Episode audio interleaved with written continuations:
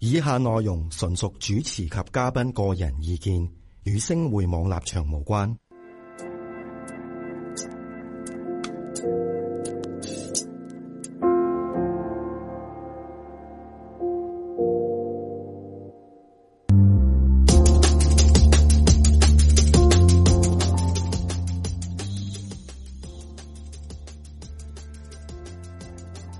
大家好， Hello，第四集啦，嚟到係啦，我哋今次咧又要延續翻上一集有一啲嘅資料未講晒喎，上次係咯係啦，誒不過未開始之前咧，我哎又我要做講一下樣 好緊要嘅嘢啊，下個係咪啊？下個啦，過嗱幾日？啊咋？係啦，嗱，我哋都唔 係啦，我唔記得晒啦，撈亂晒啲時間。總之咧，六月廿三號係啦，我哋有一個咧，誒、惺惺相惜嘅小小嘅聚會啦，喺旺角區嘅四點至七點。咁啊，老老實實，其實我冇問過報名情況嘅。不過如果你已經報咗名嘅話咧，咁啊，即係多謝你嘅支持啦。咁亦都好期待住咧，我哋即係一齊見面去分享占星嘅時間啦。咁、如果咧而家想報名嘅咧，依然咧可以係。誒呃 WhatsApp 咧到我哋以下呢、一個誒 number 嘅九七六五一三一一，咁係只限 WhatsApp 嘅嚇，就唔會係有人接聽嘅。咁記得啦，係啦，問翻清楚佢有冇位置啦，然之後咧即係可以去一啲付款程序之後咧，記得要俾你嘅出生資料我啊嚇，因為我需要啲時間咧去幫你哋預備你哋嘅個人星盤咧，同埋一份占星嘅報告嘅。咁喺當下咧，你哋可以再問你哋唔同嘅一啲占星嘅資料啦。咁我帶齊電腦去解答大家嘅問題㗎啦，到期時會。咁啊、希望見到你哋啦。好，係啦，完咗，完完 咗好啊！記得交錢嘅咧，記得俾翻呢個诶出生年月日時間俾係啊，诶 WhatsApp 翻嚟，咁係先啦，出係到啦，你嘅咁啊，即係工作人員員會交俾我噶啦。最緊要係呢樣嘢啊，因為呢個就係我的責任啊，要完成大家嘅即係報告俾大家先嘅。係啊，咁啊，上次咧，我記得我哋係講緊 Angelina 嗰、個，唔係我哋講緊十宮啦，嗰十公移咗去係要咗十公嚟，睇下有咩星咧喺十宮咧，我哋嗰個事業咧就會產生一啲咩嘅際遇啊，遇到啲咩境況啊，有啲咩嘅有即咩係工作啱啊？形態啦。跟住我就話啦，每粒星其實可能有啲行業特別適合呢啲星係咯啦喎。係咁啦我哋咧就會去講下呢啲嘅行業噶吓。咁不過咧，誒、即係嗱，其實我哋呢啲嘅資訊都係我哋學學習翻嚟啦，或者係我哋有時睇書翻嚟啦。嗯咁樣有一本書咧，想介紹俾大家先嘅，即係喺上次美國都有一本噶啦，咁我想想知係咩就睇翻上集啦。今次係就啊介紹呢一本叫做 The 尖 Twelve House 啊，占 Twelve 星 House 十二工宮位位研研究究。，哇！呢本都呢本就勁啦！呢勁啊本咧，當年十幾年前嗰陣時未有中譯版嘅時候咧，咁啊係又絕咗版，英文都絕咗版係一段時間，嗯直情咧喺亞馬遜嗰啲炒價炒到一百蚊美金啊！當然冇人會買啦，係咪 先？即係我咁講啦，即係炒過嚟啊！你諗下，可想而知曾幾經瘋狂、幾好嘅一本書啊！咁跟住誒、呃英文版再版。嗯之後咧就中文版都面世啦嚇，係啊，咁啊佢成為我交功課嘅良伴啦， 我都係中文版，然之後英文版，跟住英文版睇， 又睇下中文版咁樣係啊嘅，好重要嘅，因為咧佢寫工位咧，嗱，我哋上次介紹嗰本《當代占星研究》咧，都有一 part 講工工嗯位嘅，嘅係，但佢哋係差唔多厚度嘅，即係都係串領厚算嘅啦書係啊，你冇錯諗下啦，將嗰度嘅一 part 可以寫到就變翻一本串嘅 嘅書喎，可想而知工位可以有幾豐富，非常豐幾富嘅工位多真係嘅即係一啲味味道啊！係係啊，咁我覺得係即係終身學習嘅。咁呢本書就係好好嘅伴伴伴啦，侶 即係學學工位嘅伴啊，係係啊。啊，咁啊，成本都係講工位嘅，佢亦都有一啲好學術性嘅，例如工位嘅制度啦，佢會有講啦，嗯一啲歷史嘅背景佢會有講啦，係啊但亦都更多嘅部分呢，係深入咁去解釋每一個工位嗰個核心意義嘅。係呢個好重要啊！有啲工位咧，大家有學過占星嘅都會知道。啊，有啲工位好似容易啲掌握喎，有啲講好似講極都講唔到個工位想講乜咁嘅。係啊，咁同埋有一啲嘅，咁呢本書真係分類啊，又好似誒、究竟佢係屬於咩工位呢？可能會好 confuse 嘅。嗯，最有趣啊！嗱，佢呢本書主力咧，其實係我諗佢嗰個解讀係比較近現代占星嗰個工位嘅分係嘅佈嘅，因為咧係嘅唔同嘅環境際遇，隨住年代嘅變遷呢啲工位都有少少少少嘅唔同嘅。係嘅，咁樣咧，所以咧佢又唔，你唔可以話啊，譬如你學咗古典咧，點解呢個工位會由呢個工位去，即係嗯呢件事會嗯由 A 工位轉咗去 B 工位啊？咁嗱，因為古典同現代嘅即係嗰個即係嗰個點講，嗰個分切入類點咧有啲唔一樣係啦，啦，有啊分少類少係唔同啊嚇。嗯嗱，譬如性咁，我哋而家多喺八宮講，啊係但以前喺五宮嗰度都有噃，係啦係。啊，咁五宮確實又真係同歡愉有關，歡愉有關嘅咁啊，八宮啊同欲望啊、死亡，即係再深刻啲嘅嘢有關係啦啊。所以我哋要掌握個味道，即係唔能夠話淨係嗰啲叫做咩外在嘅事件去判斷咯，咁係好表面係啦。咁咧呢本書幫你掌握個味道好緊要啦。係啊，都確實诶、呃相當深入噶。咁呢個講工位，同埋始終呢、個呃作者咧本身自己都係一個心理占星诶心理醫生啦，係啦係啦，咁佢同 Liz Green 都係好好嘅朋友啊，即係一個英國嘅占星天后係啦啊吓，咁樣咧，诶、再版都有佢哋寫嘅序，同埋呢本書係收錄咗佢當時離世之前嗰啲有啲嘅心路歷程啊，嗯有啲嘅睇法啊，咁我自己覺得都好感人嘅，即係嗰一段嘅文嗯章。咁、啊，佢胡一夢審定㗎啦，咁都係好似唔知韓啊韓心岑林林係咪？我唔知有冇讀錯啦。係啊，佢台灣人係啦係啊吓，就做一個翻譯啦，都係譯得非常之之好嘅冇咁錯應該都係識占星噶啦，先會有呢、個即係功力啦，係係啊啦，即係唔係一冇占星書嘅，即係冇譯書嘅味道啦，係啦，係啊咁就非常之推介大家嘅。如果你話占星書需要真係需要買一啲嘅時候咧，當代占星啦，十二宮宮位位啦啦，另外。再遲啲，我介紹一本上位嘅書，咁三大本咧就係三寶啦，咁就已經咧哇即係都夠你即係玩好耐噶啦。呢幾本係啊書，確實啊，即係成日講嘅行星啦、星座啦、工位咧，即係已經有三本書可以涵括晒㗎啦，係啦，係啦，咁啊，再之後介紹嗰啲咧，可能係買一啲單元嘅專即係書啦。咁係但呢三本咧，簡直係成日都我係即係即係好有用咯。係啊喺學占星嘅時候好有用。嘅路途上面咧，呢三本書真係伴陪住你一齊共度時刻啊！ 係啊尤其是如果你係即係學生身份去學占星啊，你需要有好多寫作嘅靈感啊！你嘅參考 參考資料喺邊度嚟嘅咧？呢三本書真係完全係你嗯離唔開啊！係啊，同埋咧，我而家即係我最近有啲好深刻嘅印象咧，嗯就係有好多人覺得，唉，譬如工位，我哋講一堂又可以講晒十二個，係咪先？係我哋講講十堂先講一個工位又得，因為又得佢真係可以好好深入噶嘛。咁但係有啲人會認為啊，我知道咗面嗰陣，我就叫做學咗啦。嗯，但即係其實真係唔可以咁咯。點解我咁樣有一個咁深嘅感慨呢？就係、我都認為自己好熟工位嘅啦，理論上。係但到啊，你誒、嗯、學埋即係譬如啊卜卦、古典啊，尤其是卜卦，我哋需要揾一個工位去代表噶嘛，嗯你就發覺吓嗰、樣嘢。咩工位代表呢？你竟然都有一刻迷惘嗰種感覺噶噃，誒，直頭一個 問號， 係啊譬如詢問處喺個頭係啦 頂，舅父個仔佢 係堂兄弟，誒，因為嗰啲更加牽涉到我哋叫做一個 changing house，會有一個轉換，仲複雜。係你知屬原本來嘅工位，仲要衍生出去個解讀，係所以仲仲深咯。我都有一刻覺得我係諗唔邊一個啱啲呢個工位，係所以咧真係即係學海無涯啦，即係個感覺係哇，係無止盡啊，簡直係係咯，好恐怖啊！咁但係你中意占星嘅人咧，就好想更深入地去探討呢樣嘢，或者去探索呢樣嘢啦。嗯咁係為咗呢個滿足感咧，其實睇書真係係啦，越唔少睇睇唔係少啦，同埋咧係啊你會越睇越深入嘅。就算同一本書，你睇十二宮位研究呢本書都好啦，你係唔同時段、唔同階段、你嘅唔同嘅學習路途上面去再睇呢本書咧，閱讀呢本書都有一番唔同嘅新嘅口味。咯，係啊，所以係啦，值得珍藏嘅嗱，我哋都係冇收佣噶吓，都係嗰句真 係真心想分享呢兩本係啊，書俾大係咪我揀一家。開始頭啲都好贊成啊，係啊，我簡單啲非常之好係啊啊！我諗即係有讀過揦起手嘅呢兩本書，都真心知道係有幾嘅嗯幫助啊！冇錯，咁啊，睇完書咧，咁啊真係要實踐下噶啦。係啦。咁我哋又翻返去揾十工去實踐啦。好啊係啦。咁啊，上次都講啦，事業啊，又或者係我哋人生嘅最高點啊，嗱，要形容十工可以好多嘢去講。譬如啊，佢嗯好似我哋企上舞台度表現嘅自己嘅風格啊，或者甚至乎上司啊，甚至乎係媽媽啦，係都代媽媽表啦咗係啦。係呢啊個係我哋之前都或者影響你成長嘅一個誒、嗯即係你向世界去表現自己嘅一個導誒師、呃導師啦上，司係啊 即係係啦，即係我講嗰種學習嗰種上司係啦，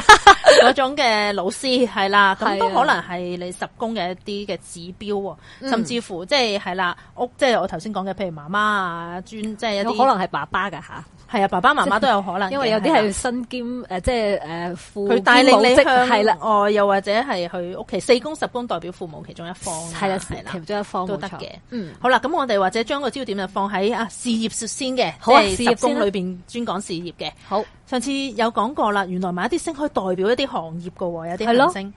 咁我哋上次有提過，嗱木星先啦，木星可以同旅遊業有關，哇，一定係出國啊，或者係同宗教有關，係啦，佢可以做中介行業，又或者出版，出版亦得，係啦，嗯，旅行社、 旅行社、旅行社，教教師教得師教授、教授級嘅宗教嘅，宗教嘅，係啦，哲學啊呢啲等等嘅靈性啲嘅導師係方咪面嘅啊？嘢？係啦。嗯咁啊，如果咧嗱，我哋未必真係做到呢啲行業嘅，所以有時咧，我會簡單啲啊咁演繹咧，就係、譬如如果你做嗰份工係同外國嘅事務有關嘅哦，異地嘅，總之離開你出生地嘅地方係啦咁，可能都會相較係適合啲嘅，又或者一啲國際視野多啲嘅，同文化有關嘅，咁我會咁樣總結，咁啊等佢哋自己去諗啦。哦諗啦，係啦，即係我舉啲例子，因為你都知啦，千奇百趣噶嘛，啲行業多到我哇邊度識得晒啫，係啦。係啦但總之攞個味道俾佢哋，係。係啦，就係呢一類嘅行業咧，係好適合木星喺十宮嘅人嘅。或者你十宮係人馬座啦，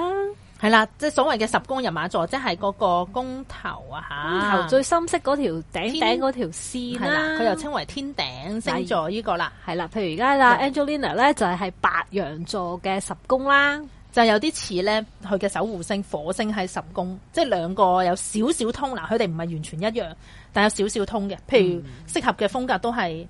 自己話事噶，嗯自己話事啊，係啊，係啦即係誒需要有需要 take action 做嘢噶啦，係啦，即係要行動，派嘅，嗯。係啦。诶、可能係要獨立做嘢啦，嗯未必好中意 teamwork 噶啦，或者需要一啲勇氣啦，所以點解創業啦，係啦，即系创业系一種即喺係度我指標諗啦藝人都屬於創自己創業嘅一種，都係啊，同埋都係自己即係獨立工作嘅一種，係啊同自己打工嘅一種係好合自己嘅事業啦係啦系啦，好咁另個人㗎啦係啦，當然啦，你話做屠夫都 揸刀揾食嗰啲咧，因為火星同利器有關噶 嘛。啊，手術室醫生都係都得揸刀揾食都得㗎係啦外吓，科唔醫係生淨都得係屠夫嘅，係啊係啊，外科醫生嗰啲叫做誒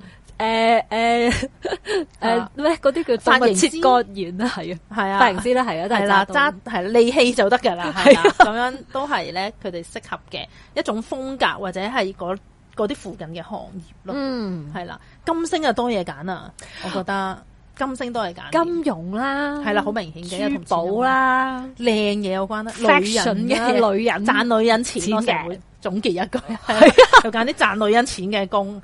我見過有個朋友係做 facial 啦，好明顯啦，好係咪明顯先啦，呢個係啊買衫啦，見過係啊買手即係係啊係網上網上買。買手係啊，係係啦 buyer 嚟嘅，嗯，跟住誒、呃，當然買珠寶又得啦，奢侈品嗰啲都得啦，精緻係啦品嘅嘢啦，婚姻介紹所得唔得啊？得啊！依家都 新啊，而家都唔係新興啦，即係總之呢個都而家唔新興啦起係碼啊幾十年前冇啦，啊都有大有有有有，大大琴姐冇啊都！方式唔同咗，即係而係啊家用 apps 噶嘛， 係啦係啦，嗰啲 都得。誒、不過講開你要用 Apps 啊，或者係資訊上高咧，不得不提一粒星噶噃，嗯哦，係咩咧？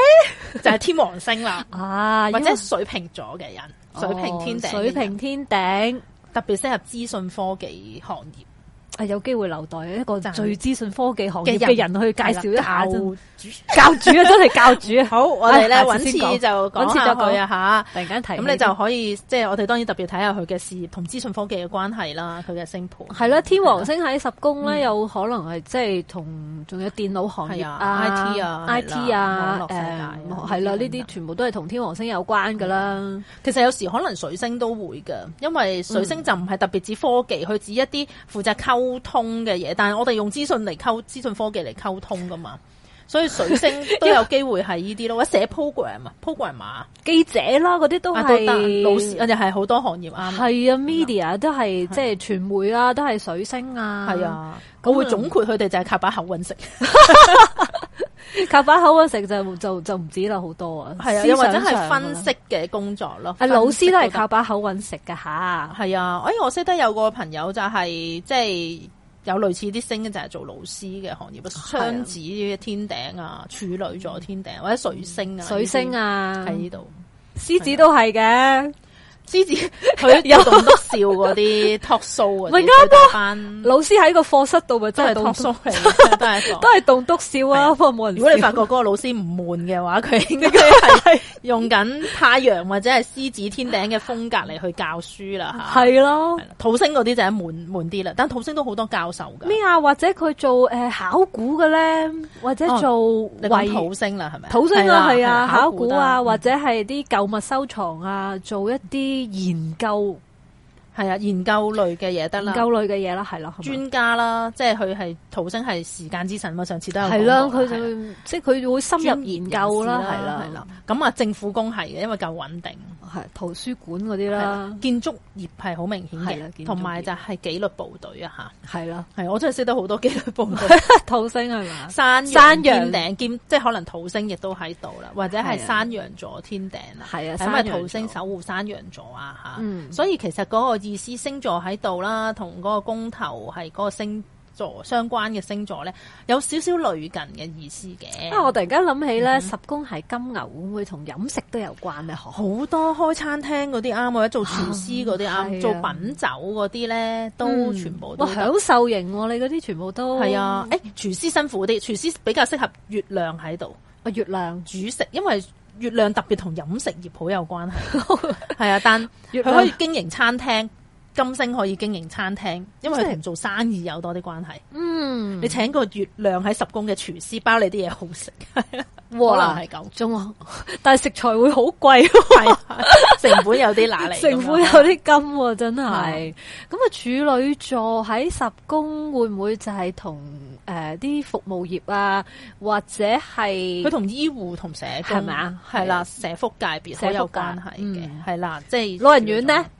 老人院都得，但我又覺得比較傾向月亮啦，即係巨蟹天頂或者月亮喺巨裏蟹邊，天啊頂？因為老人係啦院嗰個照顧性好強啊，好高係咪即係啊？幼稚園教師同埋保姆同埋老人院嘅工作，我都比較傾向月亮咯。嗯，但係雖然都都某係教程師類某程度有啲即係似厭惡性學業。照顧者 咯，其實做都照係嘅顧人係啦，即係係啦，即係落手落腳照顧人日常生活啊、飲食啊咁係樣咯啊，，係啦啊，係係啊，啊，聽落好似係嚇，即係辛辛苦啲辛苦啊咁，樣。都都唔係幼稚園教師都唔係嘅，即係我哋諗起老人院，即係因為我香港真係嗰個環境係做得咁唔好啫係講真不過行行都辛苦噶啦，又咁係講。啊，其實外國冇咁差㗎。你見到嗰啲真係好想退休移民去啊，真係老老實實。哎呀，你唔好講嗰啲電視咧，睇完之後真係心都噏埋啊！真係。我望到係啦，香港嘅情況 啊，係係啦，唉，唔啊，講政治，係啦，係啦。誒，咦？咁我哋講下海王星啊，海王星啊，嗯，超級多做做例做子電視，電電影業啊，電影業啦超級多啊！係咪誒，我啊，其實我預備咗好好多個星盤嘅啦，有好多，即係當然我哋揀名人盤，梗係揀啲演藝界都多嘅係咧咁大家比較熟悉啊嘛，係啊，好多係海王星，同埋誒藝術家嘅界別咯。係啊即係畫家、音樂家，勁多係海王星係天頂嘅，咁我相係啊相對地，可能佢嘅聲譽名望，啊名望都可能幾好喎。如果海王星係十宮本身。點解啊？點解？因為佢有一種好夢幻嘅味道啊嘛，佢成日都會展現一種誒誒，佢、一種好好有獨特嘅想法啊，或者有一種夢幻嘅想法嚟吸引你咯。咁你諗得好過一面啫。 係啊，梗係啦，但係咧，好多譬如比較沉淪啲啊，即係毒品啊，即係呢啲都係海王星，係海啦王星，但係佢應該十宮嘅情況㗎喎嘛，唔係，所以我唔係我真係諗起咧，好多藝人都有隱藏嘅呢 啲麻醉自己嘅癖好都未定，即係因為佢哋同呢個聯繫都有， 即係海王星係同同麻醉藥啊，係啦，咁好聽啲啊嘛，麻醉藥或者係。誒、引頭，總之係沉溺喺一啲唔係現實電影業就係夢工場啊嘛，係一啲唔係現實嘅地哎假方象上嘅地高方咯，，所以既要呃到人，又要即係先可以呃到自己，先可以呃到世界嘅人，所以佢哋其實唔係好真實咁生活咯，我覺得講得嗯即係佢好聽嘅份工，佢份工已經唔真實，就係好。迷幻，即係啦，好夢幻嘅 嘢啦。根本做藝藝，即係就係藝術啊、夢工、電影業啊，呢啲就係係好強嘅，即係海王星嘅味道咯。或者你十好宮似相俄遇魯迪士尼咯好似都係。十宮相如遇，果我冇我記真係唔錯，記即得係佢可係以查即係啦，李小龍好似都係，係啦，如果冇記冇記錯啦，遲啲引引證一下引證啦，下因為我炒晒啲資料可都能唔係記得。啊係啦，十工雙魚都有機會嘅吓。係啊，咁呢啲都係即係海王星嘅行業啦，電影係業。啊咁當然你話做牧師，我覺得都未必唔得㗎喎，因為佢 係雙魚救座都係贖世界、嗯 救贖世界嘅海王星。拯救地球，系 啦，咦咁冥王星咧呢、個个最凶險咯喎，我哋應唔應該講埋佢啊？既然都講冥王星講得七七八八嘅時候，冥王星十宮啊！诶、我只可以講佢可以令嗰、可做嗰啲嗰啲叫做咩诶、誒即係收購一啲顛 就覆性好大就嚟執嘅公司，佢有能力去起死回生。啊！得呢即係個做係啦收呢個購講得已經係行業最喎好聽 啦，我都覺得喺冥王星嚟講，啊！而家好多復修嘅復修大廈啊、復修工業诶、嗯啊嗰啲都工業大啱廈嗰啲都係冥王回星收業啦，回收業啦。或者一個正啲嘅就係鑽石地下礦業，因為冥王星代表地下最大嘅財寶同鑽石資好有源關係啊，石石油啦，石油加減海王星同冥王星海王星都有關係系啊，啦。咁啊，廢物回收係廢物回收啦循環再做，因為再佢生嗯再係再生再生能源啦，都都係係冥王星啦，或者係上升誒，即係天頂係天蝎座啦，係啦。都咁相佢關。哋咧唔中意，佢哋嘅風格係唔中意成為最頂俾人看到嗰、個，但通係佢常又會喺幕後策劃。但係佢又做一啲已經係已經可能係被遺棄嘅工作，嗯，咁咧其實喺冥王星喺十宮嘅事業嘅際遇咧，即係嗰啲人嘅際遇咧，其實係可能會經歷過好大嘅一個中斷，我哋叫。反覆啲咯。係啦，例如佢入咗一間公司，嗰間公司倒閉，佢被裁 員，即係可能有過呢啲經歷咯。但係佢跟住可能就要再再重做返整重整好好啦間公司嘅咯喎，係啊，係啦有咁機會又或者佢識到一啲嗰啲上司係好霸氣、好好強強勢、勢嘅，控制欲好大嘅，咁、嗯樣嘅一種即係嘅際遇啦。又或者佢遇到好多陰謀嗰啲權鬥啊，權力鬥爭係啊，啦即係嗰啲誒誒後宮嗰啲劇咁嗰啲。 係啊，所以咧誒、一般譬如啊。佢啊，譬如啱啱畢業冇耐，去揀，我又見到佢有呢粒星喺度咧，我會建議去揀一啲大機構做，或者做一啲比較偏幕後嘅工作咁樣咯。嗯我就唔會佢嚇佢， 哎你會俾人裁員啊咁樣，或者你會啊，如果你做生意之後，可能你會倒閉啊、再嚟啊，即係佢可能個波，即係嗰個起落係大嘅。咁但亦都可能好簡單遇到啲控制欲好強嘅上司啊，權權鬥味好重嘅工作啊、嗯，權力咁樣咯鬥爭啦，或者入間公司做狗仔隊咯，唉，呢啲都得 嘅，係啦，都睇下佢視乎佢讀咩，咁我哋再去俾係一個啊意見佢啦。咁我哋就翻住嗰粒星嘅行業咁樣。係啊。係啊，咁啊，下次又會講下啲咩題目咧？係咯，估唔到咁快啊！定係我哋講得 慢咧？但我覺得我都講得好快嘅。哇！我哋差唔多講晒十二個星座，係啊或者因為行今星係啊喺十宮所出現嘅一啲相關嘅事件係啊噶啦，。因為我哋因為好重要嘅呢個工位，所以我希望梗係啦每一個朋友啊，即係佢哋總有星嘅，或者係天頂有星座嘅，都能夠聽到少少關於自己嘅部分啦。係啊，好嗯多人都好知道，想知道自己揾一份咩啱自己嘅工噶嘛。係啊，我哋有冇漏啊？最緊要冇漏啫，係咪啊？誒，差唔天多平㗎咯 啦，，我哋諗 天平，就係掛住金雙子咯，仲牛啊，有金星係啦，哦係嗰啲啦雙子係 media 咧，即係水星啦，即係啦，係之前我哋一係啦開始水星都有相講關過，係啦，啦天平就水星同金星相關啦。金星相關除咗金融女性嘅行業之外咧，天平係特別同公關、